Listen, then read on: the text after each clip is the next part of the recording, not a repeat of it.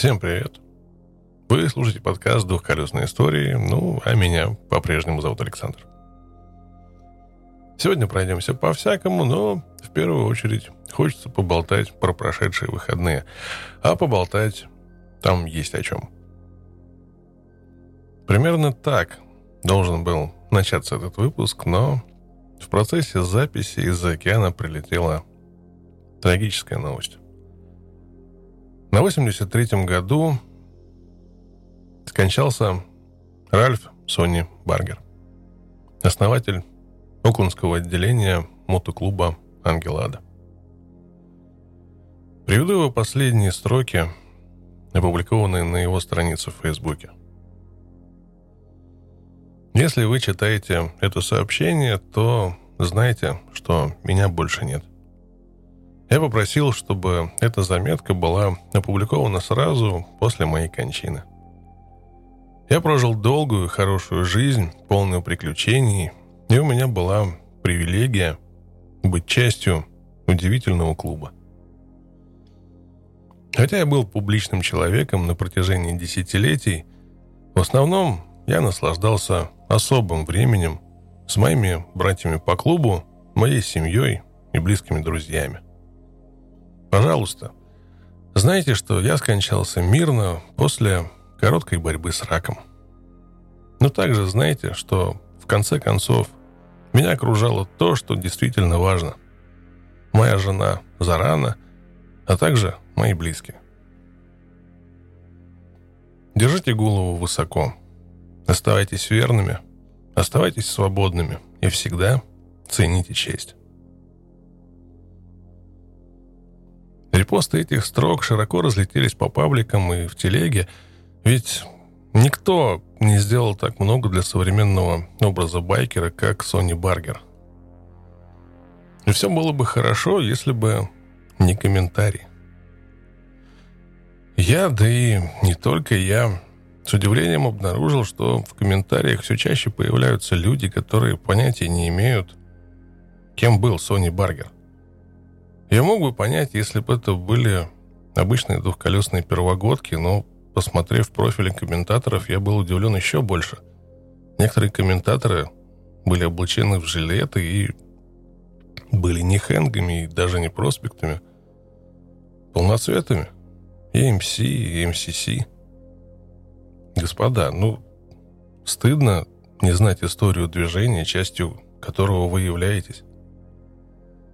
Сони Баргер, а вернее, Ральф Губерт Баргер, являлся президентом мотоклуба «Ангела Ада».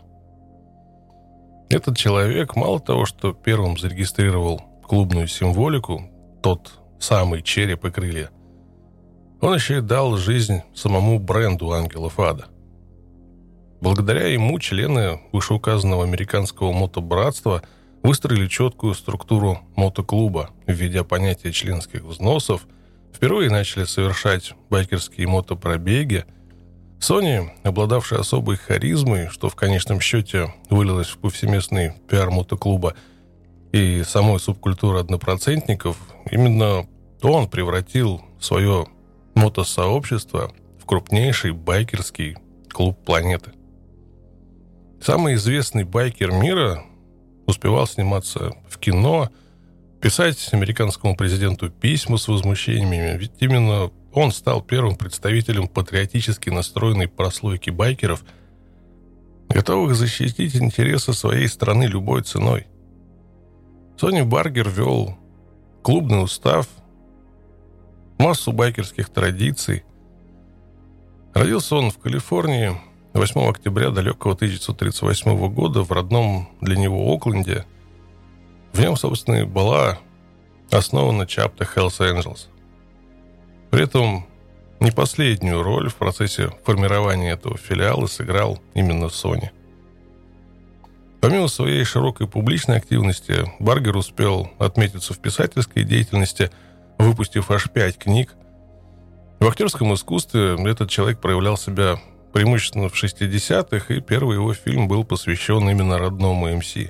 Несмотря на все это, были в жизни президента самого крупного в мире мотоклуба и не самые светлые страницы.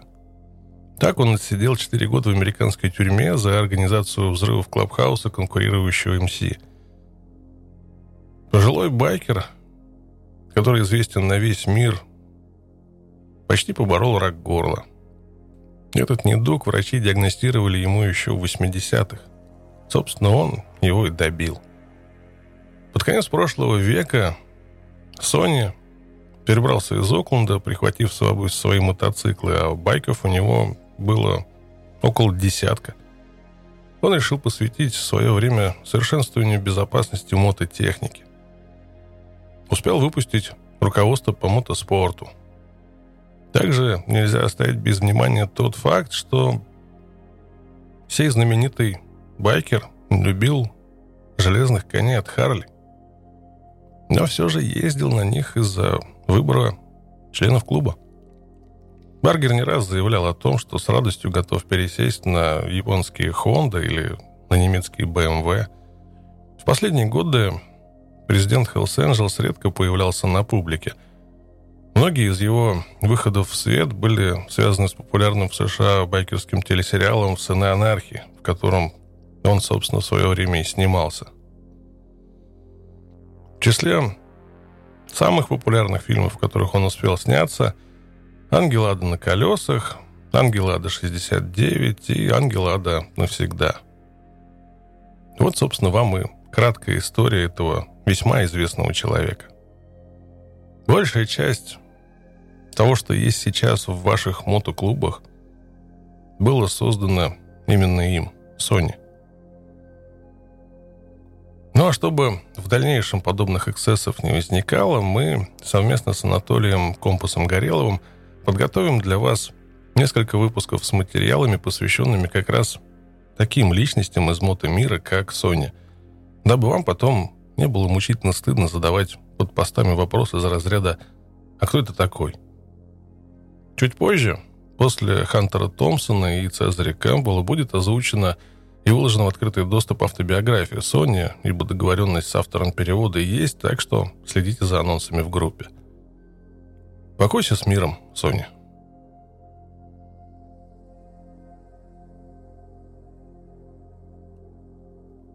Ну, а теперь можно вернуться к тому, что было написано до прихода этой печальной новости –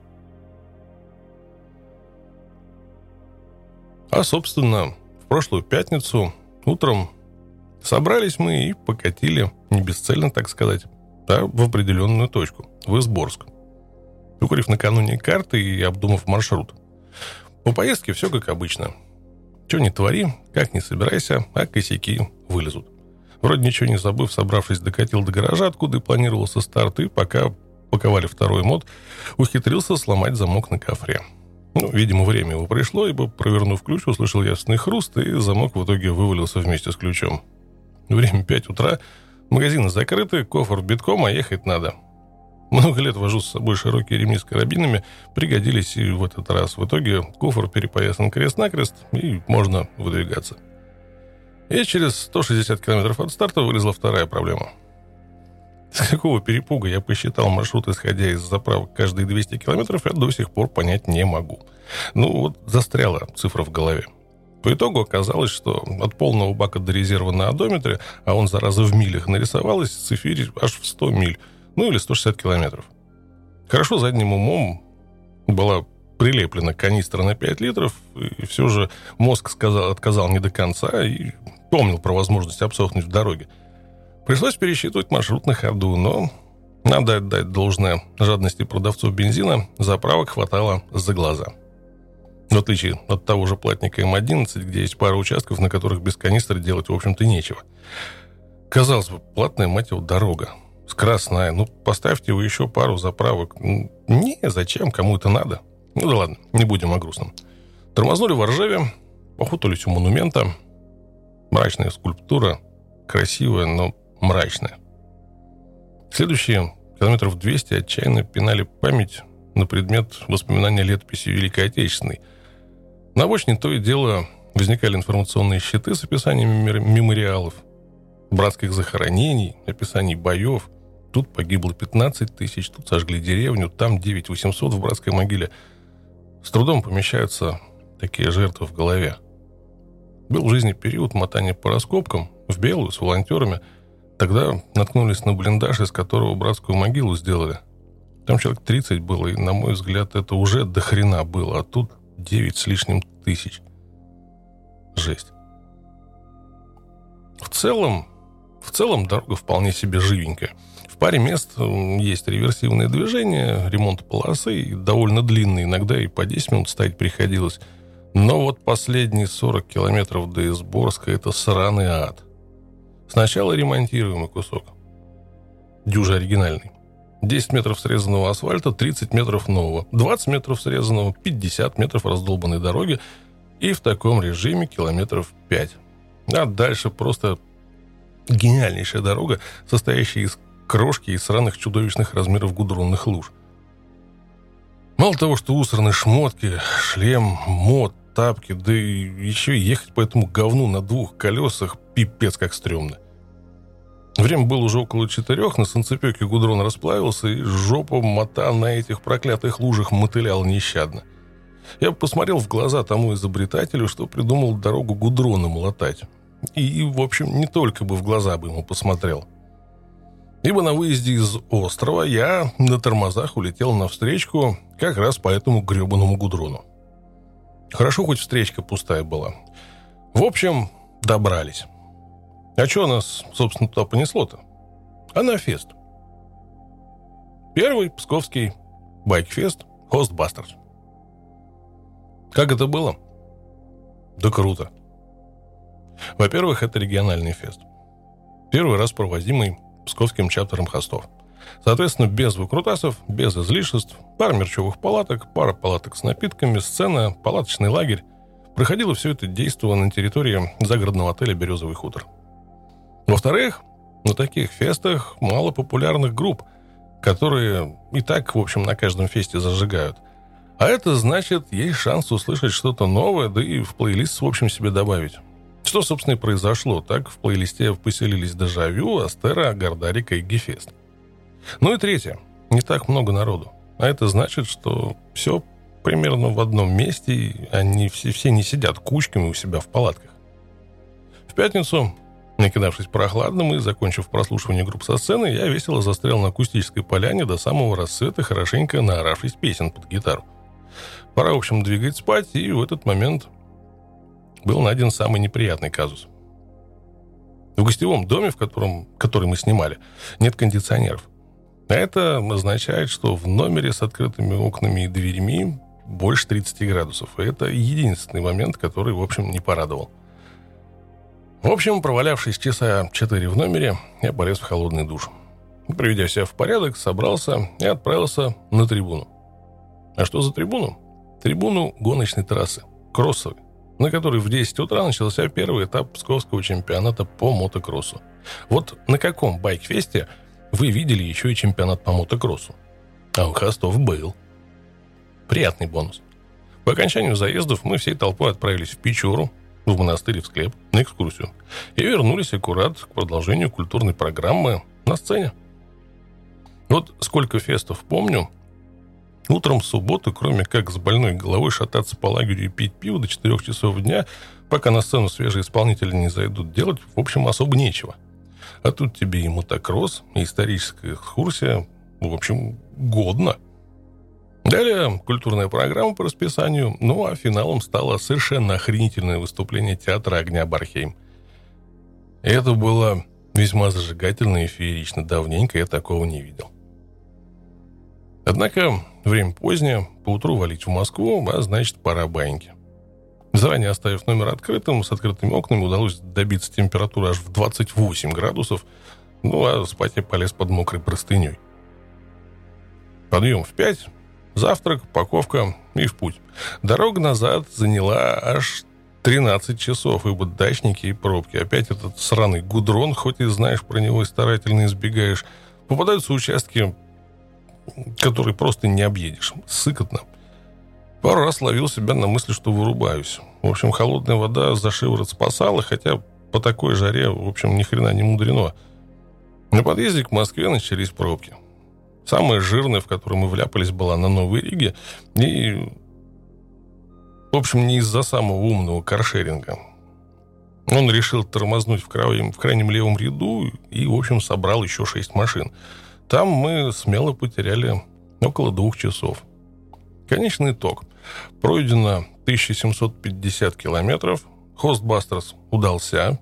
Первый блин оказался на этот раз не комом. Я доволен.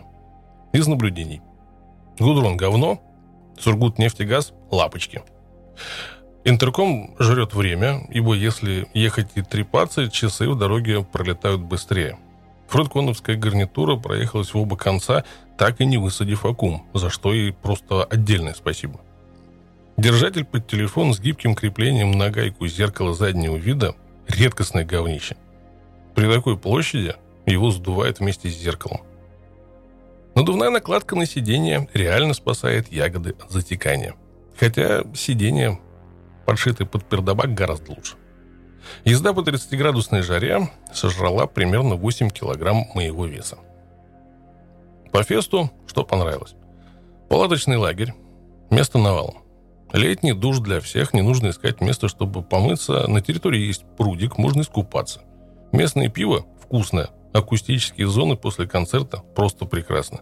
Детская зона, где можно оставить своих чат под присмотром, замечательно. Что не понравилось? Ах, сраная адская жара в номере. По поездке в целом хост Псков молодцы. Ждите на следующий год. Обязательно буду. Ну а теперь к новостям. И снова отзывы. Без отзывов никуда. Но в этот раз я вас удивлю. Отзывная компания Урала. Да-да, вы не ослышались, Урала. Под отзыв влетели модели Патруль, Герап, Ретро и турист производства 15-18 годов. Всего 3250 мотоциклов. А брак в колесах из-за перетянутых спиц, что в целом может привести к расколу обода. С 2018 года на эти модели стали ставить колеса от другого поставщика, и там такого косяка нету. Так что чешите в сервис, господа владельцы. Лопнувший обод в пердях – это плохо. А на трассе еще и чреват переломами. Вот. А, говоря про гарнитуры, Мотоциклисты, в общем, давно расползлись на два лагеря. Любители фирмы, ну и, в общем, Китай и воды. С китайцами в целом все просто. Все вяжется совсем, если гарнитура не совсем дешманская. Ну, тот же Фредкон, Фудспорт или что-нибудь такое. Вполне себе работают вместе, без геморроя. Чего, в общем, не скажешь о Кардо, Сене и Мидлендом с Юклиром. Что самое интересное, при таком, в общем, прайсе ожидаешь от этих гарнитур как минимум функционала не меньше, чем в китайцах. Но, увы, либо работаем через пень-колоду, либо не дружим с друг другом совсем. И вот, собственно, свершилось. Cardo Systems, Midland, Uclear э, начали разрабатывать новый протокол связи между гарнитурами под названием Open Bluetooth Intercom. Цель разработки всего протокола – это совместимость между гарнитурами разных производителей – больше не нужно будет выпендриваться с настройкой, курить мануалы, совершать магический пас в попытках подружить Мидланд с Кардой и Карду с китайцем. Но в этой бочке есть и ложка дегтя. Сена, в общем, эту инициативу никак не отреагировала и, в общем, забила болт. Так что поддержки этой фичи у Сены, скорее всего, не предвидится. Говоря об ассоциациях Мотоциклы и бульдозеры. Вот что первое приходит в голову? Лично мне кроссовая трасса. Однако власти Нью-Йорка добавили изюминку к этой ассоциации и поставили бульдозер на мотоциклы. Я про то самое видео, которое уже облетело новостные паблики в ВК и телеге. Бульдозер давит кучу мотоциклов. Таким макаром власти Нью-Йорка решили избавиться от нелегальных байков. А под нелегальными в этом контексте стоит понимать байки, являющиеся спорт-инвентарем и конфискованные полицией за передвижение по дорогам общего пользования, где им, собственно, не место. Тут сразу вспоминается видео, где американский дорожный полицейский выписывает штраф за езду на спорт-инвентаре по дорогам общего пользования очередному бедолаге, а на заднем фоне через дорогу на красоте туда-обратно прыгает его дружбан – и на вопрос, почему полицейские штрафуют его, а человека, который творит дичь на заднем плане, нет, следует ответ, вот посмотри на его колеса, сэр. Они не касаются этой дороги. Тут как бы да, спорить как бы особого смысла нет, конфисковано за дело, но вот опять вот это вот самое «но». Во-первых, почему не отдать эти драндулеты нуждающимся? Те же врачи без границ в той же Африке были бы явно не против такого транспорта. А во-вторых, я не раз пересмотрел этот ролик и заметил, что оффроуд и пит-байков там, в общем-то, мало. Большую часть того, что раздавили, это скутеры. Они-то каким боком там оказались? Самое смешное, что раздавили-то всего сотню из двух тысяч. Вот только нахрена и что они хотели этим показать, ну, что-то как не особо понятно. Со своей позиции могу сказать только одно. Никогда не понимал, зачем уничтожать рабочие вещи, если можно их использовать. Ну вот как бы с новостями-то и все. Подошло время очередной дорожной истории. И снова по российским городам и весям. Усаживайтесь поудобнее, наливайте вкусного. Сию историю поведает нам Светлана Князева.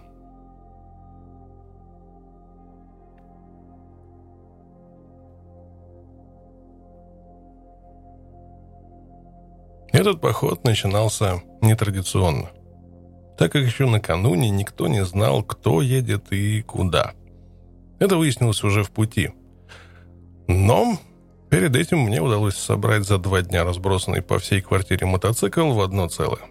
Сей факт при отсутствии запчастей для двигателя сам по себе настолько удивителен, что элементы неготовности к сложному походу в виде отсутствия багажника и прочего смешны по определению – о том, как и из чего был собран этот мотоцикл, можно написать отдельную страшную историю.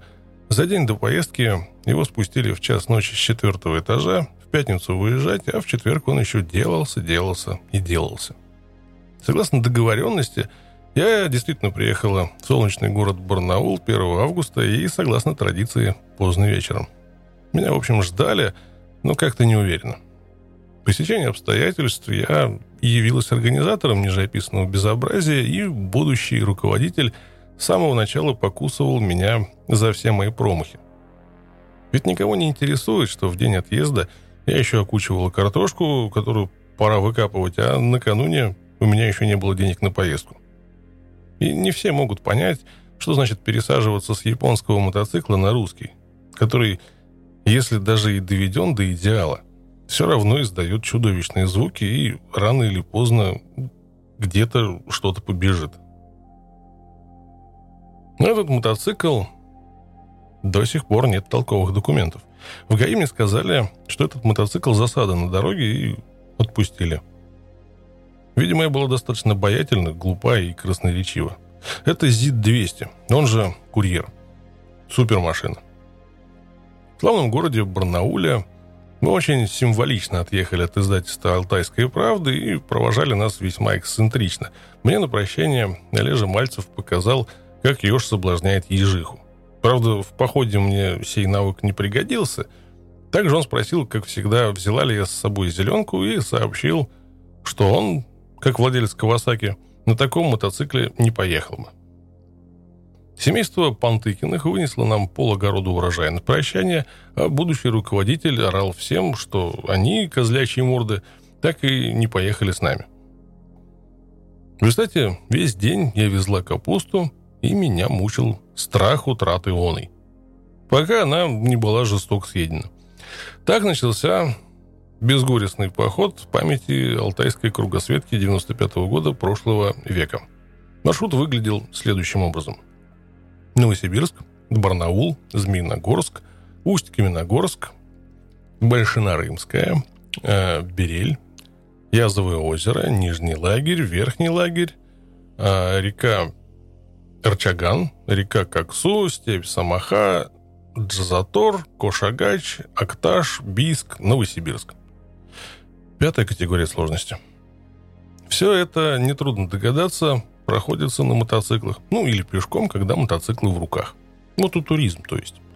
Что такое мототуризм в нашем исполнении? Так это бесконечная история. Она по ироничности и разгильдяйству несопоставима ни с чем аналогичным. Мототуризм – это помидоры, попадающие неясным образом на заднее колесо.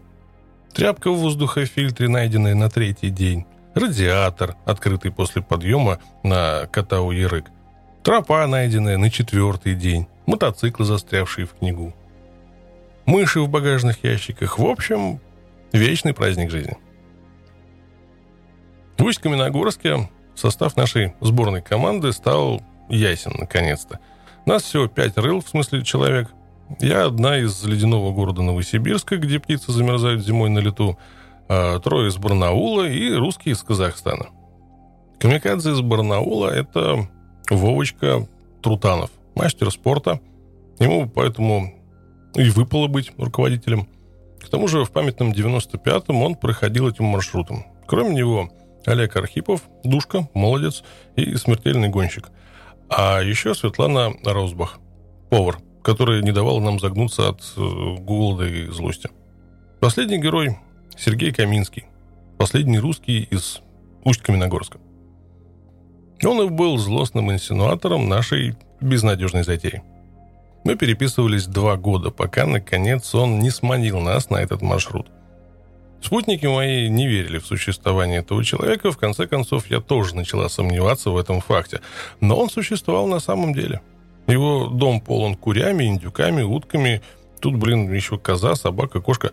Последняя порвала меня и мой коврик, когда мы ночевали в доме последнего героя. На этом сборы персонажей, в общем, в целом были закончены. Ну а перед отъездом в гараже у Сержа мои компаньоны узрели мотоприцеп «Маркизит». И они безбожно ржали и предлагали прицепить его мне.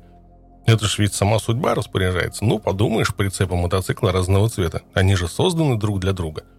Я могу сильно помочь команде, избавив всех от груза, который, естественно, должен находиться в прицепе. Я манкировал предложение, как и, в общем, хозяин прицепа.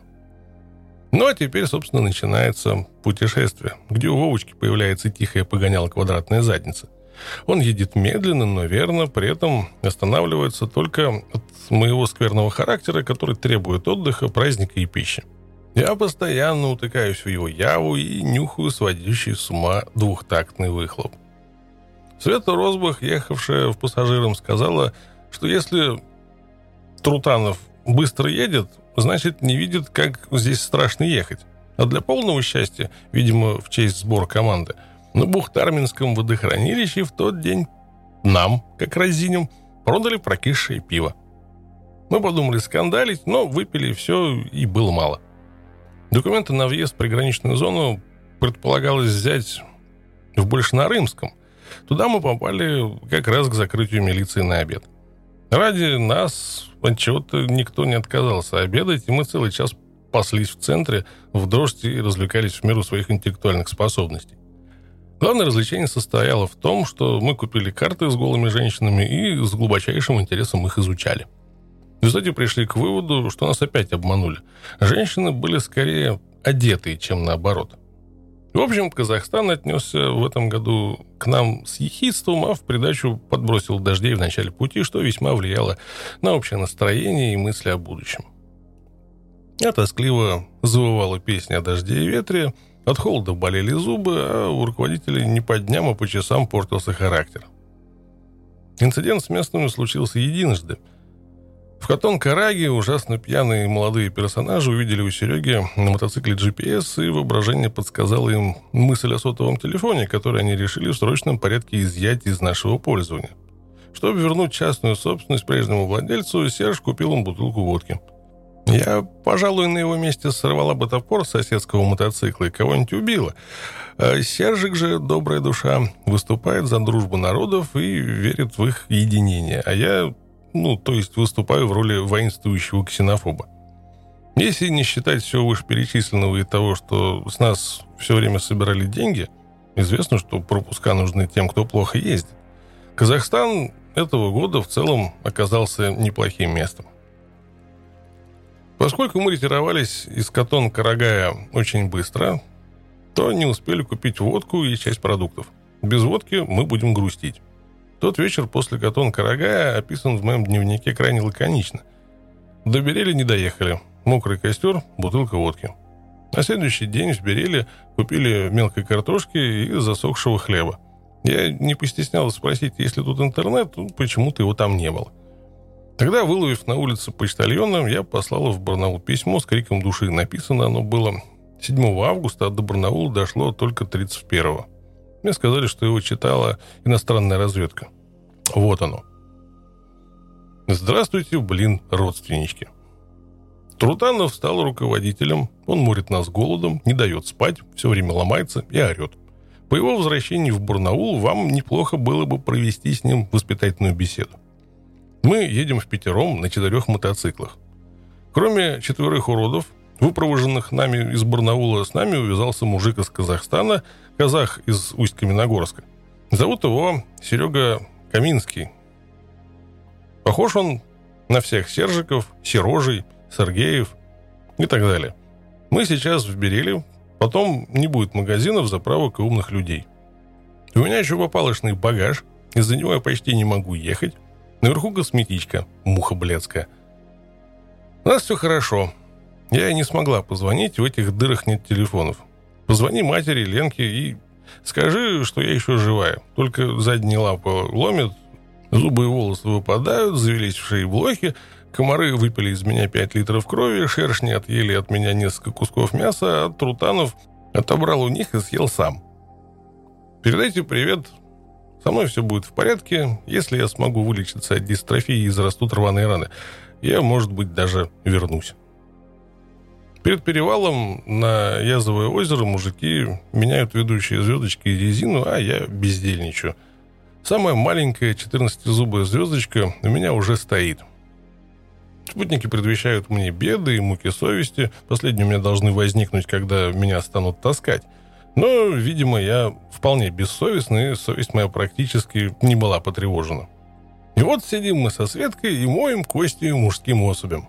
Спрашивается, зачем Вовочка протирает покрышку внутри? Чтобы двуххвостки не завелись? Да, и камеру не погрызли. А вот когда он начинает брюзжать, цитируем Гоголя, а старец-то завонял? Смех смехом, а на подъеме я начинаю валяться и зарываться в землю. Меня молча спасают, я заталкиваю совесть на место, и лицо мое приобретает мотоциклетное выражение. Моя сестра говорила, что когда я еду на мотоцикле, то у меня такое лицо, будто я сейчас кого-то убью. Я не одна страдаю такой особенностью. Когда трудно ехать, последнего героя начинает страшно корежить. Он сказал, что я специально фотографирую его с такой рожей, а надо было кричать, чтобы он позировал и делал мужественное лицо. Но то где это я видела героя с перекошенным лицом? Язовое озеро преподносит нам очередной сюрприз – все хорошие места, ну, где есть спуск к воде, заняты или загорожены. Кругом люди, как на площади Ленина. Мы кое-как пристраиваемся в уголке и настороженно озираемся. К мотоциклистам вообще относятся с подозрением, но я точно знаю, что далеко не каждый мотоциклист – дебил и убийца. Правда, вечером возникли из небытия Серегин друзья с водкой и едой, и мир стал по-прежнему добродушным. Лаконичным завершением удачного банкета этот вечер не закончился. Моя водка благополучно осталась в кружке, так как я в силу странностей своих не пью водку. Гости разошлись, сердитый Вовка и прелесть наша Олежек пошли спать, остались три дурака в сырой холодной ночи с кружкой водки. Последняя быстро иссякла, когда Серж и две Светки, недолго думая, накрыли общественную водку и продолжили праздник жизни. Вовочка иногда бронился на нас из дому, наша радость казалась странной и неуместной в холодную дождливую ночь, а от этого завидной. Когда дождь стал невыносим, решено было разойтись, но возникла закономерная проблема. Как быть с отпитой водкой? Ведь огорчать товарищей не хочется. Тогда я долила в водку воды. На это Светка сказала, что я пошла в младшую сестру, такая же сообразительная в водочных вопросах – Следует сказать, что Вовочка и Олег до сих пор не знают о нашей подлости, узнать им суждено именно из этих строчек.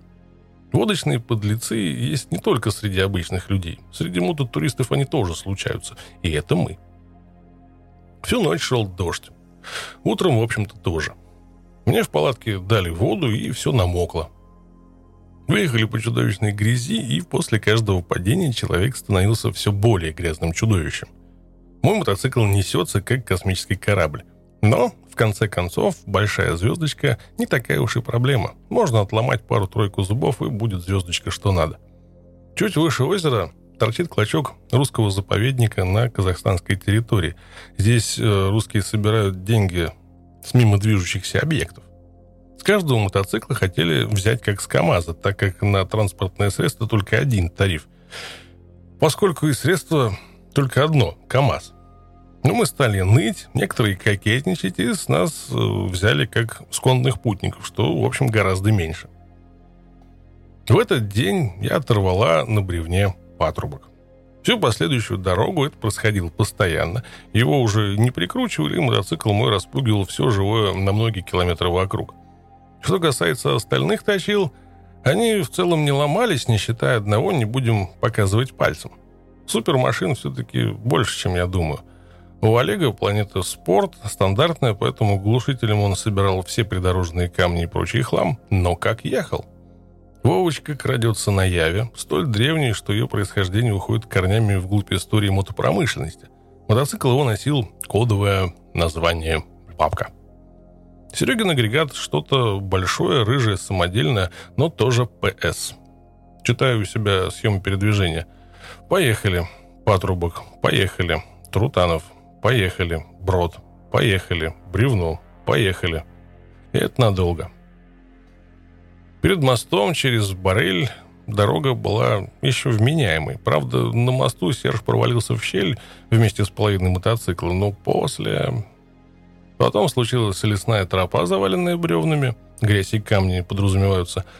А мы расчистили пол леса и устали как собаки. В земляные подъемы затаскиваем мотоциклы на четвереньках. Прижимы, все валяются. Олег носится как камикадзе, что впору отворачиваться, когда он летит. На следующий день он весь намазался зеленкой и предлагал, в общем-то, тоже сделать и нам. Но самое жуткое в этом дне – серпантин перед нижним лагерем. Особенно тем, у которого 14-зубовая звезда. Это когда нельзя сбросить скорость, потому что потом не тронешься. И упасть тоже нельзя, потому что упадешь на голову спутником. А уже темнеет, и невозможно оторваться от руля, чтобы включить свет. И страшно-страшно. Проносишься со зверским лицом мимо Светки, а она уже привыкла к этим рожам. Наверху сползаешь с мотоцикла, неровно дышишь, э, руки трясутся, а Серж любезно спрашивает, не устала ли я. Устала? Да и чуть не сдохла от страха. Нижний лагерь. Водопад Коксу. Домики с железными печками и полиэтиленом вместо стекол. Ночью холодно, днем жарко. Что странно, здесь никого нет. Только завтра народ пойдет толпами. Это очень кстати. Мы мокрые, грязные, уставшие и почти злые. Сильные дожди покинули нас, э, снег не считается. Чистое небо, Холод, белуха, кедры, травы, синие ягоды и мыши в сумках. Стоит вспомнить все же историю о грибах. Их здесь много. Ни в одном из походов грибы не проходили под грифом спокойно. Всегда находился тот, кто их не любит или боится. В этом походе ситуация была сложнее. Кроме Олега, который просто не ел грибы, у нас случился лютый руководитель, из квадратной задницы он превратился в злобного гнома. И приготовленные грибы он очень даже ел. Но отчего-то не мог смотреть, как мы их собираем. Если он вдруг видел гриб, то непременно пинал его или давил мотоциклом, чтобы мы чего доброго не сорвали. В конце пути, если он забывал пнуть гриб, Олег педантично напоминал об этом. Несмотря на происки номенклатурной верхушки, Светик все равно умудрялась насобирать грибов и приготовить что-нибудь замечательное. На следующий день планировалась дневка, а, во время которой предполагалось сбегать на Берельский ледник. Утром мужики ремонтировали тачки, я тоже подкрутила две гайки и посмотрела масло. Завтрак готовится долго, здешние буратины плохо горят. На ледник, как истинные мототуристы, поперлись напрямик, по вектору. Зачем тропа? Какая тропа? Зато ползли по перевалам на четвереньках, поедали все пригодное и сделались уставшие и потные. До ледника дошли не все. Вовочка со Светой остались ждать нас внизу, что в целом беспокоило. Не поубивали бы друг друга. Но все обошлось. До причины того, как кто-то из них заснул. Почти всю вторую ночь в Нижнем лагере мы охотились за мышами. Изымали их из сумок за различные части тела, орали на них, светили в бесстыжие глаза, подвесили все продукты к потолку, но, в общем, напрасно. Они скакали по нам, на кого-то нагадили. Надо сказать уже, что мыши – это непременный атрибут южных избушек, и редкая ночь обходится без них. На следующий день выехали рано. Погода портилась на глазах, и нам предстояло подняться до верхнего лагеря. Думалось тогда, что дорога плохая. Позже станет ясно, что до верхнего лагеря проспект. Там некогда была двухколейка. А вот дальше, как сказал Серж, в этих местах никто не угонит наши мотоциклы. На мотоциклах здесь ездят только с пулей в голове. Это к тому, что он едет по этой дороге уже в третий раз. В позапрошлом году они с другом ходили сюда на разведку. В прошлом, как выяснилось, они дошли на мотоциклах почти до конца, до впадения Арчагана в Коксу. Но вынуждены были бросить мотоциклы в тайге и вернуться за ними в сентябре, под снегом. По дороге Серж показывал нам прошлогодние следы мотоциклов, что, в общем, впечатляло – Другу его, видимо, сделали операцию и пулю из головы изъяли. Его не было. Ну, то есть в команде два штурмана. Вовочка и Серж, и три чайника. Вовочку, слышу, поет песню примерно следующего содержания. «Ой, руки мои, руки, привыкли руки к стаканам и непослушным рулям». Тут еще и не такое запоешь. Ехали трудно, отбились и все ноги об камни и собственные подножки. Каменные Тропы, кустарник, через который не прорваться, камни в высоченной ботве. Все время теряется тропа, только перед самым лагерем ее не потерять, она видна на склоне. Вот-вот начнется дождь, мир сумрачен, холоден, ветренен. Правда, всем мототуристам известно, что в горах холодно для того, чтобы мотоциклисты не перегревались на перевалах. До ледников, в общем, рукой подать. В долине озера, позади последние проблески солнца и мысли о дожде снова вызывает предвечную тоску. Так, останавливаясь, вдруг замираешь и просишь хорошей погоды у тех, кого больше не будет с нами. В общем, едем. Герой Серж прокладывает дорогу, следом мчу я, за мной крадется мастер спорта, ему все мешают. Все не так едут, все делают не так, и, в общем, замыкает это безумное шествие Олежек. За поход он оторвал переднее колесо больше раз, чем я за всю свою жизнь, а вы, в общем, пробовали проехать пятерку на заднем колесе? Зато, когда он падает, то хоронит под своим псом всех, кто из добрых намерений оказался рядом. Света идет пешком, то впереди, то позади. Счастливый человек. Нет страха падений, синих ног, смертельной усталости, не мучает отдышка после каждого трудного участка, и потеряться она, в общем, не может. Меня слышно на многие километры. Весь путь от Язового озера до реки Кашбулак она прошла пешком. Это судьба всех наших бывших, настоящих и будущих пассажиров. Верхний лагерь. Для меня это легенда. Легенда, о которой так уже много рассказано. Сделано фильмов, фотографий. Я прикасаюсь руками к легенде. Стали в клубе. Вовочка сто раз рассказал нам, как в 95-м он тусовался здесь с москвичами. Как всегда, объелись, допили последнюю водку – Школа жизни, школа капитанов. Там мы учились пить водку из стаканов. Затопили печь. Здесь руководителю мы все-таки вынесли диагноз. Помимо пресловутой мизантропии, он болен еще и женофобией. Лицезрение двух светок, как и в 2000 году, вызывало у него приступы, схожие с зубной болью. Его страдания мы, к сожалению, ничем не могли облегчить, особенно я – у меня присутствует невыносимый порог. Я говорю именно то, что думаю, а не то, что хотят услышать. Поэтому стиль общения наш характеризовался как вооруженный нейтралитет или нападение глухой обороны. Засим Вовочка решил проявить власть и заставить меня мести пол клуба в верхнем лагере. На что я сказала, что если бы было чем мести, то и дурак бы подмел. Что было? А потом я, Серж и Олег, пенсионеры больше не ходят, гуляли на шахты. Шахты завалены, на дне их стоит лед, все брошено, как будто на минуту, а на самом деле навсегда. Вокруг руда с вкраплениями вольфрама, того самого, который здесь добывали больше полвека назад. Кто-то здесь жил, работал в вечной мерзлоте, под пронзительным ветром и снегом. Высота 2674 метра. И теперь в пустом окне туман, как на Камчатке. Мотоциклы еле различимы в пелене моросящего дождя и холодно. Холодно. Но мыться вечером в верхнем лагере – это что-то. Здесь, за последней водкой, разоткровенничавший Серж сообщает, что думал, будто мы очень крутые, если мочим такие походы. Он очень обстоятельно собирался и крайне боялся облажаться перед нами. Но когда увидел, на каких точилах и дроческопах мы едем и как едем, да, Олежек цепляется глушителем за ландшафт. У меня же весь багаж сверху и огромная звезда впереди. А Вовочка? Эх, Вовочка. Зато у некоторых крутых мотоциклов нет дуг, и таскать их не за что.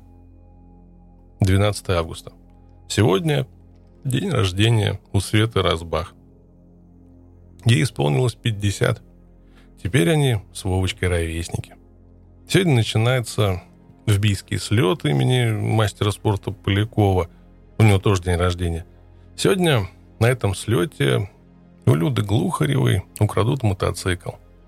Сегодня мы спустимся с перевала как Коль к Иргачану. Сегодня пойдет снег. Сегодня будем спускаться по леднику. Сегодня я буду кубарем слетать с тропы. Уже скоро. Тропу потеряли, солнце светит, идет снег, дуют ветра перевалов, болит сердце. От лагеря спускались по льду – так как проехать больше негде. Вчера мы пешком боялись здесь просочиться, а сегодня это самый безопасный проезд. На первом же большом спуске, когда нормальные люди тормозят двигателем, у меня оказалась включена какая-то нескромно высокая скорость. Я мчалась немыслимо быстро, пока не прибралась. Оставшиеся метры мы с мотоциклом проделали, переворачиваясь в воздухе. Олег сказал, что отвернулся, чтобы всего этого не видеть. Нас бережно подняли, отряхнули и сказали «Учись скорости переключать, дура». Опять несколько теряем тропу, что не мудрено. Она местами исчезает. Так сначала спустились к реке, потом пришлось возвращаться наверх, что мало радовало и давало повод к взаимному неуважению. Здесь все начали ругаться грязными словами и больше не переставали. Ехали как попало, боком, задом, вверх ногами, иногда нормально. А когда много крутых командиров, дело обстоит примерно так. Серж подъезжает к спуску, где дна не видно, и говорит, пока я не спущусь, ты не спускайся. Я исправно стою, жду. Подъезжает Вовочка и орет. Ты что стоишь? В этом месте, для которого, собственно, и везли веревки, спускались без них. Вовочка и Сержем съехали благополучно, Света тоже дошла, а мы с Олежиком корячились дольше всех – Здесь обнаружился серпантин, и на каждом повороте мы от чего-то падали. Я, понятно, у меня тормоза исчезли еще в начале пути, а Олега что-то держало позади. Видимо, горы, на которых еще не бывал. Когда Олег с Сержем спускали меня, я верещала, орала, ругалась, брызгала слюнями. Ну, мне было страшно. Выяснилось, что во всем виноват Серега. Это он затащил нас в эту дыру, и из-за него мы здесь занимаемся членовредительством – из-за, из-за него у меня кровавые мозоли на руках, что перчатки уже не, не оденешь. Потому что перчатки врастают в мясо, а педаль заднего тормоза уже вросла в подножку. В то время как передний вовсе отвалился. Тут еще и руководитель преж проедает. Команда слабая, бабы дуры, мотоциклы тяжелые. Последнее, однако, поправимо. Серж, например, вполне успешно облегчал мотоцикл посредством забывания вещей на местах стоянок – он удачно избавился от насоса, части гардероба, посуды, ну и прочего. Нельзя не позавидовать такой находчивостью. Брод через Рычаган. Солнца уже нет, просто снег и ветер. Проезжаем брод практически без потерь. Засыпаем снегопад, и снег над лагерем валит, гнет палатки в дугу. На следующий день начинается конная тропа. Здесь ты начинаешь понимать, что есть поистине тяжелая дорога. Болото, камни, броды – 20 метров едем, 5 тащим точилы и так с утра до вечера. Все же надо сказать, нам удивительно повезло с погодой. Нам вообще чертовски повезло во многих отношениях. Дождей практически не было. Сухо, тепло. Но только скрывается солнце, становится нестерпимо холодно. Холодно, без надежды согреться. Ночью волосы примерзают к палатке. Мокрая тряпка к мотоциклу и жидкость для мытья посуды утром какая-то совсем не жидкая. Без изменений только суслики, которые скачут по нашим вещам. И суслики, и курильский чай, и сделавшиеся бесконечной долина, и пикники на обочинах космических дорог, и обжигающая ледяная вода – все это ложится в сердце бесконечным узором. Ледники и кедры, узкие крутые серпантины, жара и ветер, время и разомкнутое пространство накладывают незримые следы. Мы всегда возвращаемся другими и с удивлением молчим об открытиях. Во второй половине дня мы уже выматываемся и перемещаемся в пространстве на автопилоте, спотыкаясь о собственные ноги, падаем, падаем, падаем. И я больше всех. При этом я творю чудеса. Сколько бы раз мотоцикл не перевернулся в воздухе, я умудряюсь выплыть из-под него целый. Падает он, как правило, вверх колесами, что затрудняет возвращение его в вертикальное положение. Мы со Светой вдвоем не могли его поднять. На помощь приходила инженерная мысль. Не моя, понятное дело. Под мотоцикл подсовывалась палка, которая выполняла функцию рычага. Благодаря этому нам удалось задрать зид. А потом снова ехать до первой крови, до первых слез, кусая обветренные губы, пересиливая боль ушибов. Олег равняет трубу и иногда по вечерам заляпывает текущий бак холодной сваркой. Серж сломал багажник – а оставшуюся часть его сломали помогавшие. Сержу такое ощущение, мы больше мешали, чем помогали. Он постоянно кричал, чтобы не трогали его руками, что его не надо толкать и тащить, а только ловить на излете. У меня давно потерялась клавиша стоп-двигателя, на ее месте торчит железная пупырышка, которую я ковыряю ногтем. У меня ногти скоро станут, как у волка в трех поросятах. Вовочка чистит свечи при каждом удобном и неудобном случае.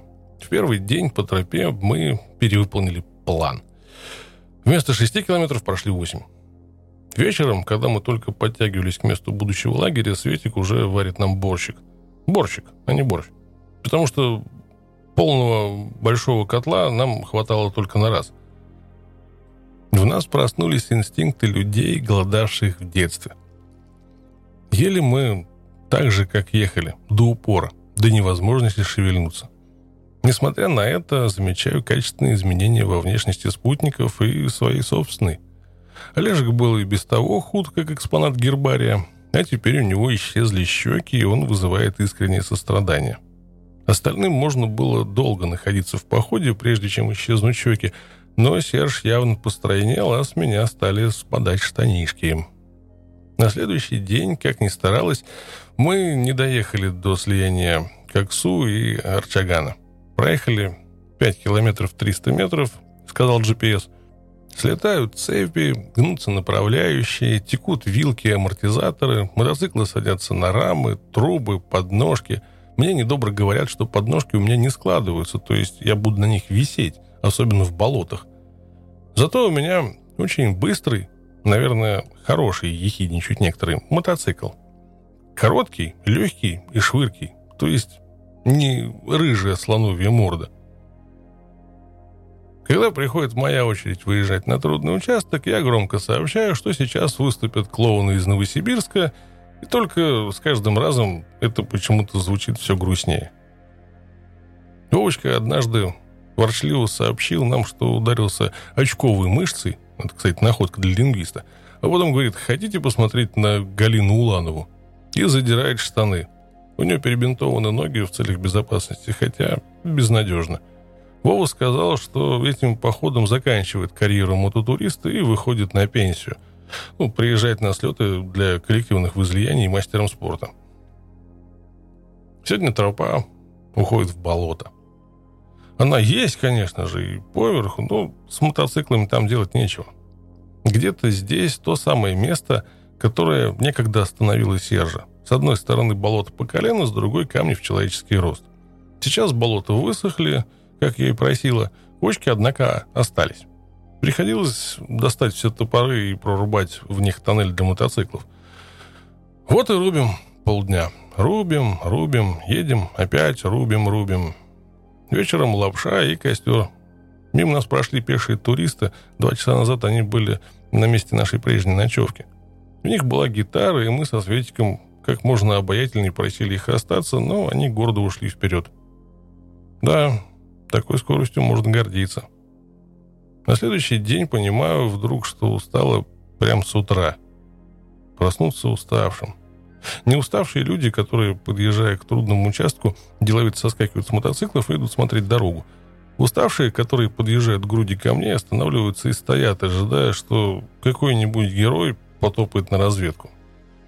Уставшие, грязные, со сгоревшими носами, обветренными губами, в синяках, в крови и с вечно мокрыми ногами, сегодня пройдем примерно 8 километров. Олег растаскивает камни, грязно ругаясь, идентифицируя нас с антилопами. Эпитет к ним неприличный. Антилопы якобы очень много скачут по камням. Этот день знаменателен тем, что все валялись необычайно живописно. Олег, красавик-затейник, улетел с горы вниз, усыпав местность вещами. Я упала с обрыва в реку, при этом мотоцикл остался висеть на обрыве, а я нет. Потом меня наивно спрашивали, где это я так вспотела, что вся спина мокрая. Также у некоторых случались очковые болезни, ну, то бишь ушибы очковые мышцы. Именно в этот день сделано любопытное наблюдение. Люди, уронившие мотоцикл, мечутся вокруг него, как придурки. Их невозможно даже сфотографировать рядом. У них лица такие же, как и поведение. Поэтому много фотографий с эффектно лежащим мотоциклом похерено образом водителя – Лишь немного раз мне удалось оторвать человека от дырки на пробке бензобака и заставить его позировать. Видимо, только я флегматично отношусь к валяющемуся мотоциклу. Ну, должно быть, привыкла. Сегодня мы все же спустились к слиянию Арчагана и Коксу. Вовочка обещал вдоль Коксу проспект. Каково же было наше разочарование. Если бы он был помладше, он бы узнал о себе очень много нового. Местами тропа получше, но тут же камни, броды, к которым прибавляются упавшие деревья. Последние стали мукой смертной для нас. Либо объезжать, либо перетаскивать. И так много-много раз. Тогда Вовочка оговорился и сказал, что тропа значительно испорчилась по сравнению с последним его посещением. А когда, наконец, педали на моем мотоцикле свернулись в корольки, мне ответили, вечно тебе надо, чтобы все красиво было, особенно кучеряво. Только на следующий день мы вышли к броду через Кашбулак. За ним начинается крайне запущенная, но все же двухколейная дорога. Несмотря на обеденное время, поставили лагерь. Снова перебортовались колеса, начали менять звездочки. А вот тем, у кого не было запасной звездочки, можно было и позагорать. Здесь обнаруживается невообразимое количество синяков всевозможных расцветок и размеров. Предлагалось оценить их по двум номинациям. По площади и по количеству. Хотя, думаю, забыли художественное исполнение и концептуальность. До Джазатора около 30 километров. У некоторых начинает где-то свербеть. В Джазаторе пиво, плюшки, вкусности. Что на самом деле для бешеной собаки лишних 60 километров. Сначала думали поехать я и Светик на моем мотоцикле, но тогда кто же будет готовить ужин? В результате обсуждения возможных комбинаций шепотом решили ехать я и Серж. Шепотом, потому что все за, а Баба Яга против. Баба Яга, сами понимаете, присутствует в лице руководителя. Она нередко руководствуется иррациональными мотивами, объяснить которые никому не под силу.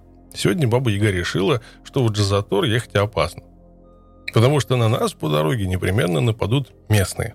И забьют, все отберут и вовсе поубивают. А если в лагере останется мало народу, как будто нас и так много, то тогда акуаки нападут на лагерь, разгромят его и опять же всех поубивают. Но нас никто не держит. Мы сочли эти аргументы неубедительными. Кому мы нафиг нужны? И ведь известен тезис о том, что если улыбаться миру, мир станет улыбаться тебе. Мне всегда все улыбается, поэтому вперед. Сначала мы сомневались. Дорога ничем не отличалась от бывшей ранее. Вот такой 60 километров – это две недели. Но потом начался праздник, который всегда с тобой. Самаха, Джазатор, степи, бешеный водитель, бескрайнее пространство, южно-чуйский хребет вдали, хвойные леса, ветер, только здешний воздух, пушистохвостые зверушки из-под колес. Хищные птицы, огромное небо, свобода, восторг, закатное солнце, песни, переполняющие ощущение жизни, мысль руководителя, упавшим лицом в муравейник. Как жаль, что остальные этого не видят и не ощущают. Так редко жизнь преподносит восторг и беспечность, а мы так легко разбрасываемся этими минутами. Отступаем, лишь прикоснувшись. Так и протекает сквозь пальцы наше время, единственное, что нам дано. По дороге в Джазатор мы не заблудились ни разу. Мы являлись счастливыми обладателями карты и чудо человеческой мысли – GPS. По дороге я махала всем акуакам, и они радостно отвечали мне – Здесь нельзя не вспомнить источник такого поведения. Некогда я спросила сестру, от чего нам все машут, когда мы едем, на что она ответила, потому что я всем машу. В Джазаторе мы успешно нашли магазин, успешно приобрели все, что хотели. При этом нам задарили мешок каких-то местных хлебобулочных изделий ввиду отсутствия хлеба. В целом мероприятие удалось, осталось только вернуться. Такая малость. Это, естественно, было не так просто. Водитель по определению ничего не видит, а из меня штурман тот еще. Я один раз была в походе пассажиром. То есть штурман Розине. Конечно же, я кокетничаю. Я честно запоминала дорогу, и мы заблудились всего два раза. Выехали к бродам, когда полагалось к мосту. В процессе умудрились упасть, потому что Серж очень торопился. Случилось это событие совершенно неожиданно, я даже не успел испугаться. Это когда ты едешь, попивая пиво из большой бутылки, угощая водителя, и вдруг обнаруживаешь себя валяющимся в пыли и облитым тем самым пивом. Тут можно встать, с достоинством отряхнуться и вылить оставшееся пиво водителю на голову. Можно также последнее действие не производить ввиду отсутствия данного стереотипа поведения в этикете. В лагерь мы вернулись затемно. За 500 метров до него нас взяли сомнения, когда суперприбор GPS сказал, что у него садятся батарейки – и мы, как первобытные люди, ориентировались по компасу. При этом выяснилось, что я им пользоваться не умею. Желая облегчить водителю участь, я изъявил желание пройти оставшуюся трудную дорогу пешком, только не ушла от того, что фонарика нет в наличии, то есть мне пришлось не пройти, а пробежать вслед за мотоциклом. И я упала и проскакала брод, в чем была, и заблудилась. Это к тому, что опытный пассажир не слезает с мотоцикла в темноте. Первым делом я сообщила, что пригласила толпу акуаков. Где они? Неужто не пришла? Какая досада. За нас волновались, оказывается. Хотя зачем? Нам везет с такой силой, что плохое просто не может случиться. У костра заканчивается последний день, проведенный в тайге, день без людей, наполненный солнцем, хвоем, пространством и ветром. Завтра Айкумена с тысячей условностей – там нельзя сидеть на земле, есть руками, ходить в грязной одежде. Только осознав это, уже прощаюсь. До свидания, тайга. Тайга удач, открытий. Серж, в свою очередь, расписал, какая сомнительная дорога нас ждет. Там пыль стеной, смертельный прижим над пропастями, мосты вот-вот обрушатся, злые акуакские собаки выскакивают со стойбища и прогрызают покрышки, птицы принимают нас за дичь и рвут на ходу, на следующий день я отравила товарищам дорогу до Джазатора. Я ехала с чудовищно низкой скоростью, верно угадывая их желание пнуть меня. Я же не последний герой, чтобы метаться с такой скоростью. В Джазаторе мы долго не могли найти бензин, пора синокоса, однако. Ни людей, ни машин. Стоило нам найти бензин, вспомнили следующее. Среди нас, не будем уточнять, присутствует злостный нарушитель границ. Он без соответствующего документа преднамеренно пересек границу между Казахстаном и Россией в том месте, где никаких постов отродясь и не было. Теперь надо что-то сделать, чтобы он так не квалифицировался. Для этого мы решаем сдаться пограничникам. Но пограничников нет, они тоже на сенокосе. Плевать они на нас хотели. Однако мы настырно прождали их до вечера, потеряв день. Вечером приехал самый главный пограничник и сказал, что нам ничего не надо, таких полно шляется. Мы даже обиделись. За это время в ожидании мы обнаружили Яву, которую тут продал Пантыкин, начальник автомотоклуба «Горизонт» города Барнаула в 88 году. И это еще ездит. До Коша-Гача рукой подать. 150 километров, ну, не считая погранзаставы. На эти километры мы устраиваем праздничный драйв, после прежних дорог пролетаемых не заметив, но на заставе нами заинтересовались. Сержа, например, спросили, почему написано «русский», если он живет в Казахстане.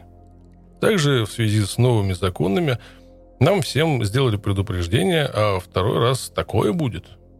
Согласно им, из Барнаула следовало съездить в Акташ, взять там пропуска, вернуться и только после этого ехать в Усть-Каменогорск.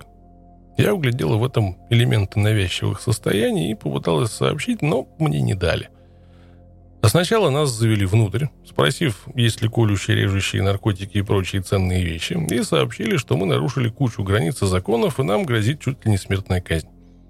Тогда мы вывалили еще большую кучу квитков и бумаг, собранных нами по дороге. Их хватило бы, чтобы уехать в Израиль. Командир беспомощно разглядывал все артефакты отечественной бюрократии, а Вовочка тем временем вещал о том, в каком месте, по какому поводу и в каком количестве получены нами были те или иные отписки.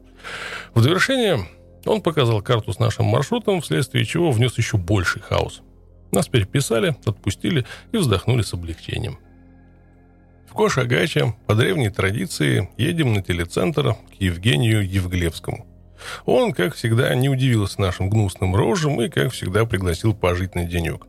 Мы, ничего другого не ожидавшие, тут же оккупировали телецентр, душ, магазины, почту. Некоторых выгнали из дома, однако – Вечером, согласно жанру, начался банкет, посвященный успешному окончанию нашего безнадежного мероприятия.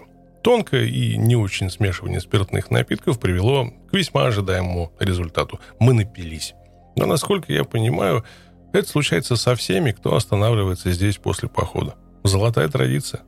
Мото Бладхата. Напиться у Евглевского, вернувшись на Большую Землю. Напившись, высказать этим спиногрызам все, что ты о них думаешь, а на утро забыть. Потому что не до этого. Надо держаться за голову и за печень. И редко кто уезжает без подобных симптомов. Хозяин, помимо прочих любезностей, объяснил кружение над нами хищных птиц. Они мотоциклы видят. Значит, скоро падаль будет. Во как. Утром, понятно, все больные на голову, но некоторые сильнее – у них реальность конвертируется в этой самой голове, и они заявляют, что поедут за один день из Кошагача до Усть-Каменогорска через Барнаул. Заболевший, ну, то есть один, мы ему сочувствуем, но помочь ничем не можем.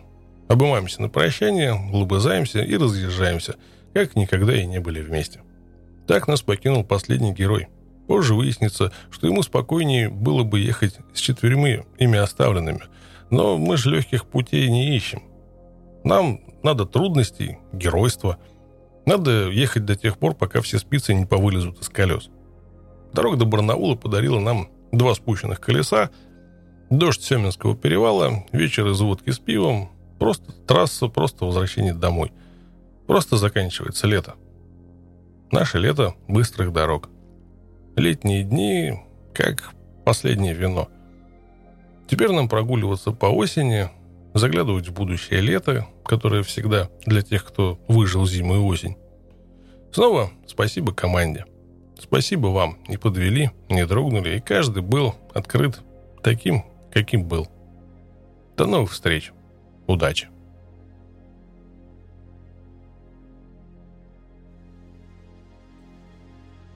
Вот такая вот история. Немного сумбурная, немного забавная, но тем не менее рассказанная. От себя хочу напомнить о том, что если у вас есть нерассказанные истории и желание ей поделиться, добро пожаловать в личку или телеграм. Ну а пока, до скорого. Вы слушали двухколесные истории и меня, Александр. До новых встреч.